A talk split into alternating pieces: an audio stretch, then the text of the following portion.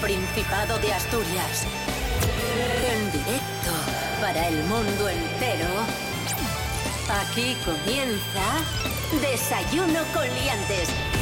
Su amigo y vecino, David Rionda. Hola, hola, muy buenos días Asturias. Hoy es martes 7 de febrero de 2023.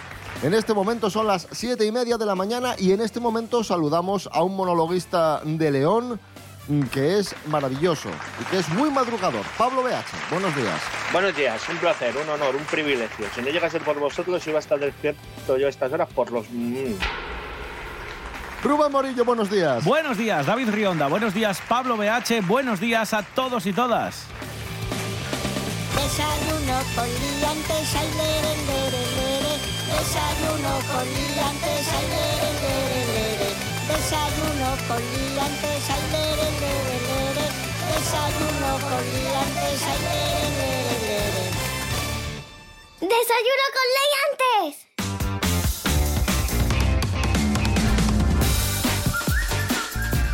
Comenzamos con el pronóstico del tiempo para hoy en Asturias. El frío se está yendo poco a poco. Sí. Pero poco a poco, ¿eh?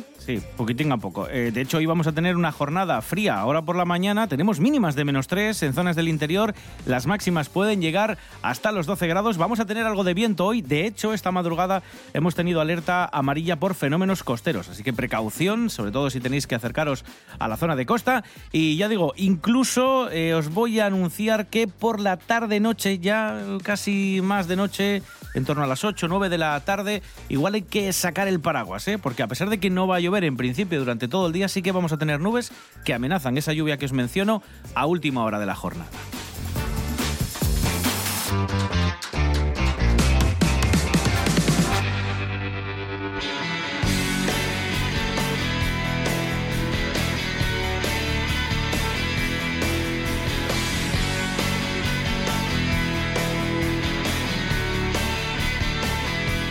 Ebau, ¿Cómo llevo? Ebau, Ebau, ¿Cómo llevo? Ebau. Hablamos de ¿Qué? la Ebau. Ah, vale. Ebau. ¡Cao! Prueba de evaluación de bachillerato para el acceso a la universidad. EBAU. ¿Cómo llevo? EBAU. Tenemos fechas de la EBAU en Asturias. Se va a celebrar el 6, 7 y 8 de junio en 15 sedes que podrían ampliarse a 16 si la matrícula así lo aconseja. La nota de la EBAU. EBAU. ¿Cómo llevo? EBAU se calcula en base a un 60% de la calificación final de bachillerato y un 40% de la calificación de la fase de acceso de la prueba. Esto es el equivalente a lo que nosotros llamábamos selectividad y que posteriormente se llamó PAU, prueba de acceso a la universidad. Y ahora es EBAU, ¿Cómo llevo? EBAU. Vamos a ir con sinceridad, es solo un examen. Sé que muchas veces, y yo creo que es un poco la presión que se pasa eh, boca a boca, ¿no? En plan de. Ay, ay, la EBAU, ya verás que no sé qué. Que es un examen, que tampoco os tenéis que, que volver loquísimos. Vais más preparados de lo que pensáis y, y solo, solo es eso. Nada, tampoco es tan, tan grave. Lo dice un tío que no se presentó nunca, ¿eh? O sea, que yo soy el más adecuado a los consejos. Pero bueno, si no queréis acabar como yo, estudiar, por favor. EBAU, ¿Cómo llevo? EBAU. Desayuno con liantes. La alcaldesa de Riosa denuncia la proliferación de nuevos mayorinos, nuevos mayorinos que quieren subir al Angliru pese a la señal de carretera cortada. Este fin de, de hecho, un coche acabó calcinado. Y es que eh, el Angliru, como es tan alto, es de los primeros picos que se llenan de nieve y la gente quiere subir a disfrutar de la nieve, pero evidentemente es eh, peligroso, no, no es para nada recomendable.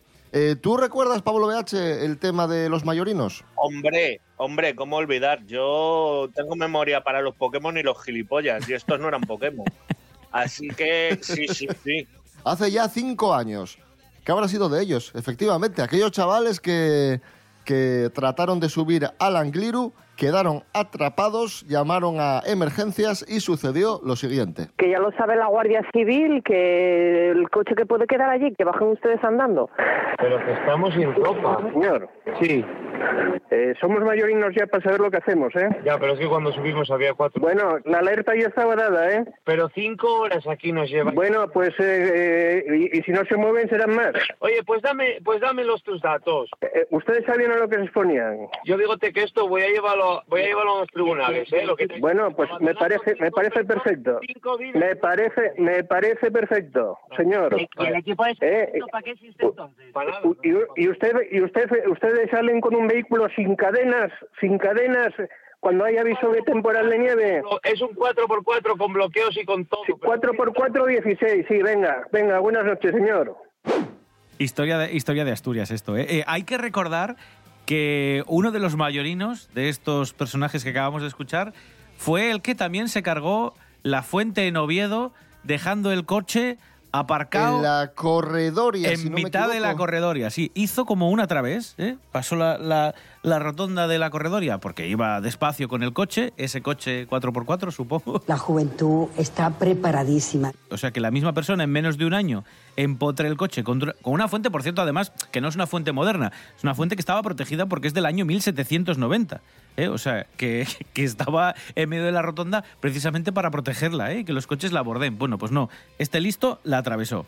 Esto es Desayuno con Liantes en RPA, la radio autonómica de Asturias. Hoy es martes 7 de febrero de 2023. Desayuno con liantes. Síguenos en las redes sociales. En Facebook Desayuno con liantes y en Instagram arroba Desayuno con liantes.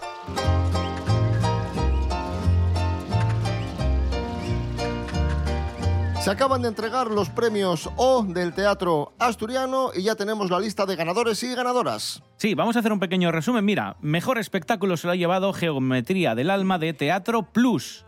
Mejor dirección se lo ha llevado Luis Vigil, de Camante Teatro. Vamos con autores. El mejor es Luis Vigil, también de Camante Teatro. Vamos con interpretación masculina para Roca Suárez por Garfio y Cía, de Acar Teatro del Mundo.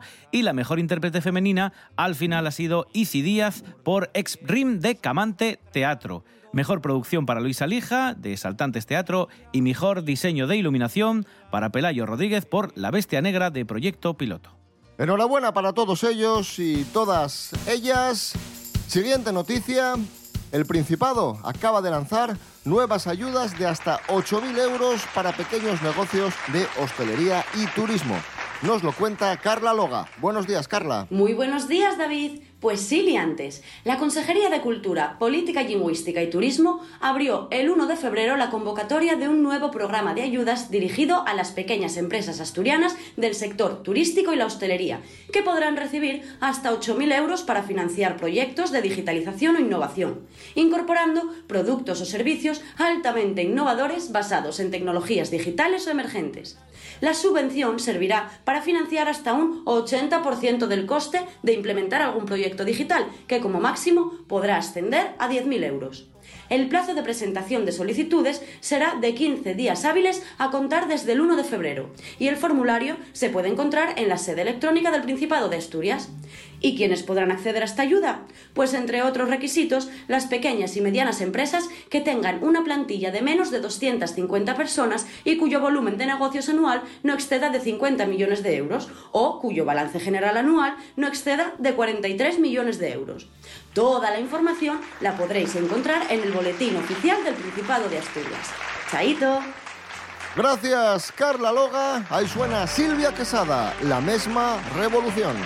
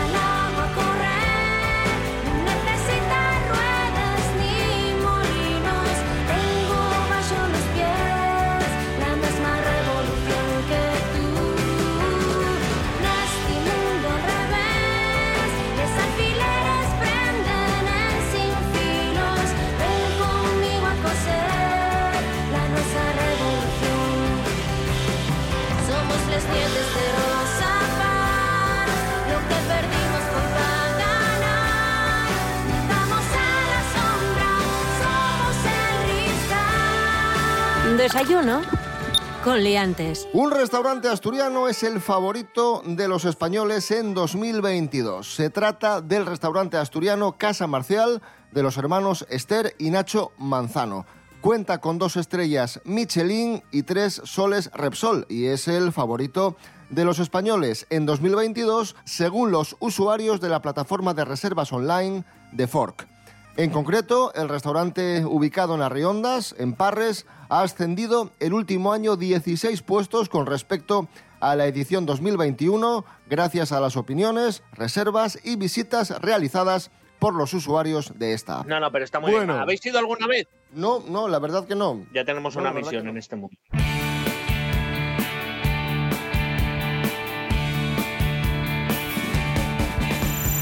Desayuno con liantes. Los apicultores piden que se indique con claridad el origen de la miel en los envases. Rubén Morillo, y es que los apicultores asturianos están en pie de guerra. Sí, han protagonizado una concentración en Oviedo para reclamar ayudas a un sector que está en una situación totalmente límite ante el incremento de los costes de producción y las importaciones, ojo a esto, masivas de miel de terceros países. Resulta que la miel viene de otros sitios, le ponen etiqueta europea y ala, a vivir. La venden como si fuese, pues eso, autóctona prácticamente. Vamos a escuchar precisamente al responsable del sector apícola de la organización agraria, Manuel López, que nos explica este problema. Esas mieles eh, vienen por terceros países y la mayoría son procedentes de China y pasan por uno o dos países de la Unión Europea y luego se, se ponen en las etiquetas como el país eh, último por donde, donde son etiquetadas, donde son envasadas. Reclamamos son ayudas directas al sector, eh, evidentemente, un etiquetado mm, claro que no confunda al, al consumidor final y la bonificación del diésel, que fuimos el único sector agrario que nos hemos quedado fuera de ello. Dice Manuel precisamente que los costes han incrementado entre un 30 y un 40%. Ah, vale. Si uno es de Asturias, pues lo suyo es que consuma producto asturiano. Si los aguacates Cuando me vienen de Costa Rica mole o las manzanas perdón. asturianas, en vez de ser asturianas, me las están trayendo de pues Rumanía, sí, estarán muy ricas, pero es un gasto innecesario y no estamos siendo todo lo ecológicos que podríamos ser. Eso es ciertísimo. Esto es Desayuno Coliantes en RPA, la radio del Principado de Asturias. Hoy es martes 7 de febrero de 2023. Continuamos.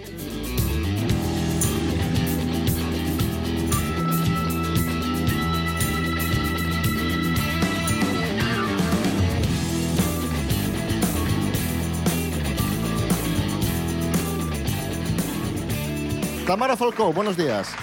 Hola, ¿qué tal? Buenos días. Bienvenida, bienvenida Tamara. Qué contenta, sí. Noticia por partida doble. Tamara, por un lado, ha desmentido que esté embarazada. ¡Guau! Hace unos días una TikToker difundió este rumor, toda la prensa se hizo eco de esta noticia, pero Tamara ha salido a la palestra para desmentir que esté embarazada. ¿No es así, Tamara? No, no estoy embarazada. ¿Cómo voy a estar embarazada? Eh, Pero te has hecho, pero te has hecho la prueba esta del predictor. Pues... No, porque me, uy, me parece asqueroso hacer pis en un palo. ¡Guau! Eso es nasty, nasty. No me gusta nada. Ah. Tamara Falcón, noticia por, porque ha desmentido ese supuesto embarazo y también es noticia porque ha retrasado su boda.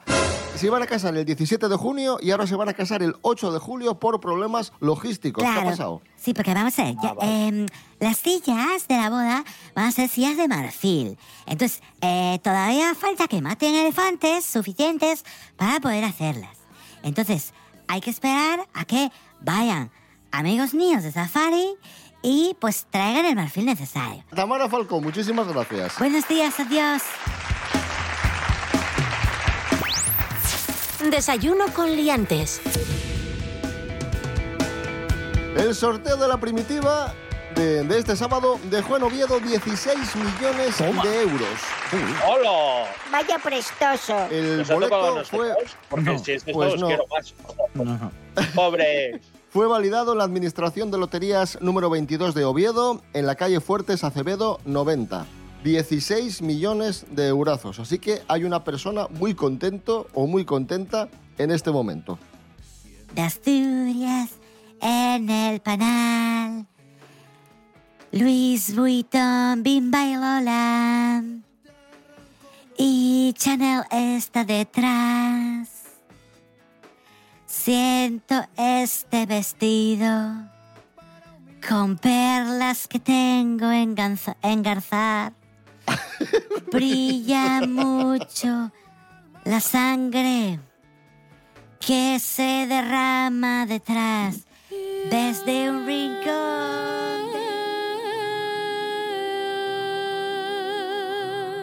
Ya tenemos representante de Eurovisión este 2023. Atención, amigos, amigas. Se llama Blanca Paloma. Una paloma blanca. Blanca, Blanca Paloma va a representar a España en Eurovisión con la canción Ea Ea, cantante alicantina que se impuso en la final del Benidorm Fest. Vamos a escuchar la, la canción, así suena.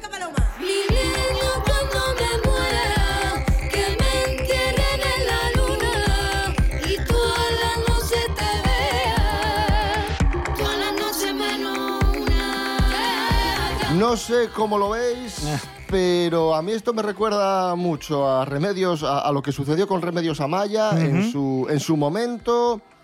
Valoro la propuesta, respeto y valoro y creo que tiene mucho mérito, canta muy bien, la puesta en escena está muy bien, pero a mí particularmente no me termina de convencer, no sé cómo lo veis. Yo creo que nos va a dejar en buen lugar. O sea, no nos vamos a quedar de los últimos porque la chica tiene muy buena voz y la canción no es muy chunga, muy chunga. O sea, no, no se te vuelve pesada ni nada de esto. Pero no sé yo si es una canción para ganar Eurovisión. Es que yo creo que ese es el problema, que la hemos valorado a nivel muy estatal, podríamos decir, ¿no? Muy, muy español. Es cierto que es una buena actuación, interpretación, porque ella tiene muy buen chorro de voz, afina muy bien y llama la atención, sobre todo el final de la canción, ahí con ese, mm, ese grito ahí, ¡uh! y termina y la verdad que, bueno, dices, qué bien. El problema es que, como ya ha ocurrido en más de una ocasión, yo no sé si Europa está preparado para mm, algo tan nuestro.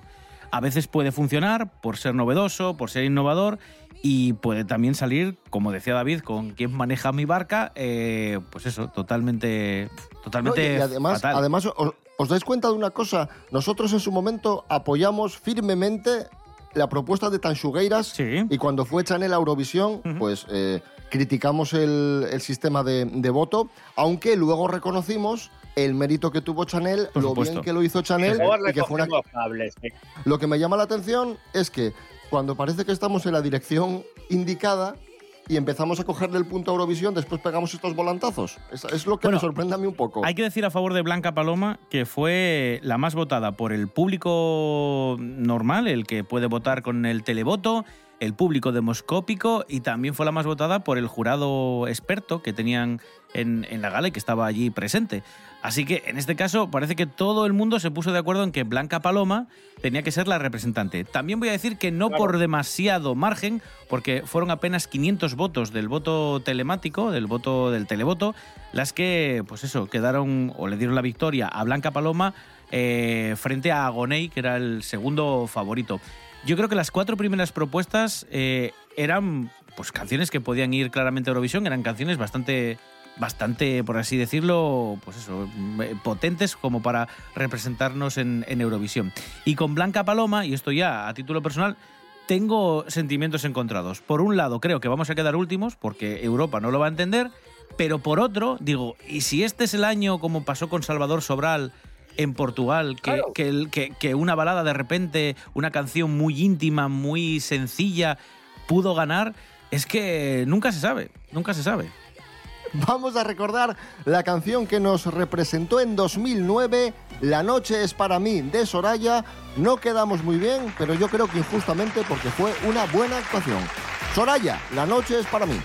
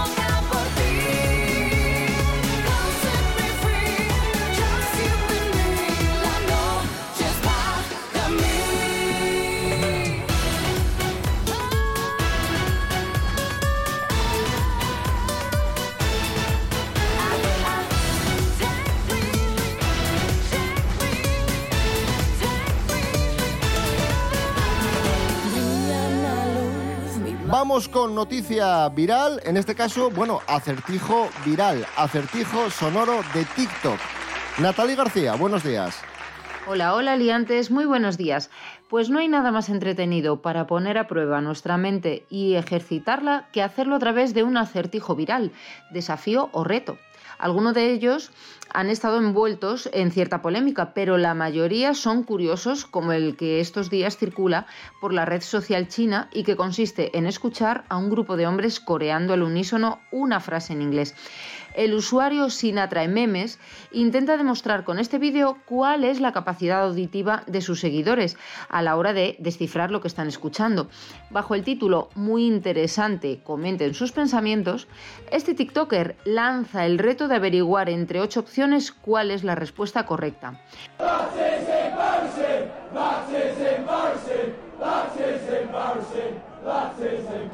¿Qué escuchas? Se puede leer en inglés junto a un listado de ocho respuestas posibles y una cara casi inamovible de un chico que mira fijamente a la cámara.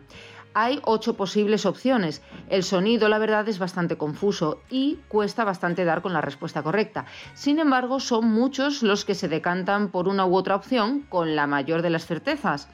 Algunos incluso se lo toman a risa, asegurando que no saben inglés. Y otros dan su propia alternativa.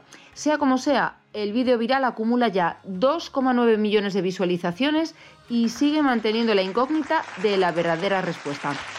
¿Y qué tal? ¿Vosotros lo habéis intentado ya? Un besito muy fuerte, liantes. Gracias, Natalie García. Estamos en Desayuno Coliantes en RPA, la radio del Principado de Asturias, en este martes 7 de febrero de 2023. Si t'has n'Astúries i no topes algo que te preste, pon RPA. RPA, la radio autonómica de Asturias.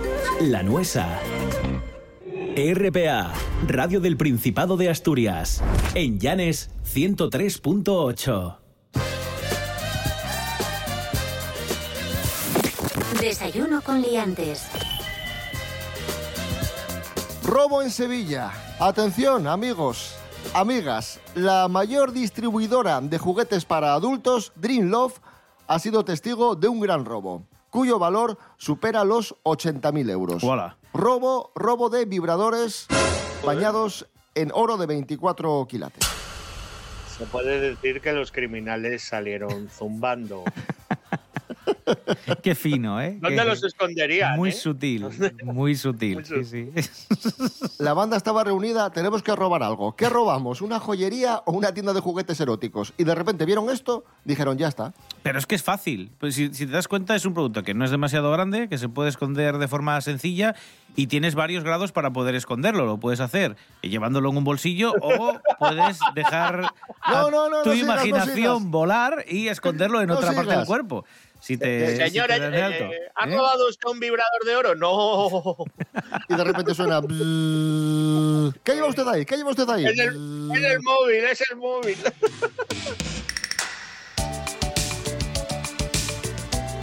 Serapio Cano Bayer. Buenos Hola, días, buenos profesor. días. ¿Qué tal, chavales? ¿Cómo están?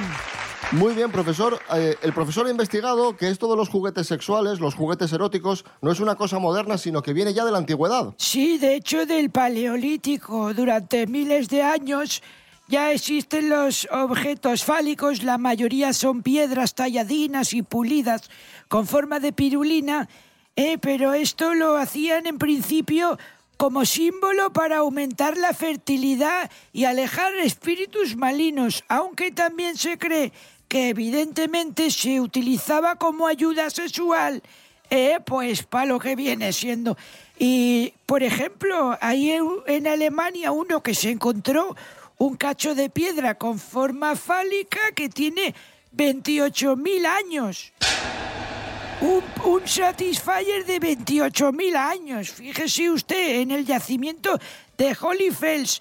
Pero ya más cercano a nuestros tiempos, se sabe que griegos, los egipcios, los chinos y los romanos ya tenían juguetinos sexuales.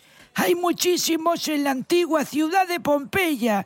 ¿eh? En Pompeya está llenísimo de pirulinas y de penes. Hay allí muchísimos, ya no solo objetos, sino dibujinos de falos por todos los sitios, esculpidos, tallados en dinteles y como piezas, digo, pues eso, para su usufructo. Profesor Serapio Cano Bayer, gracias. bueno, venga, hasta luego a todos. Adiós.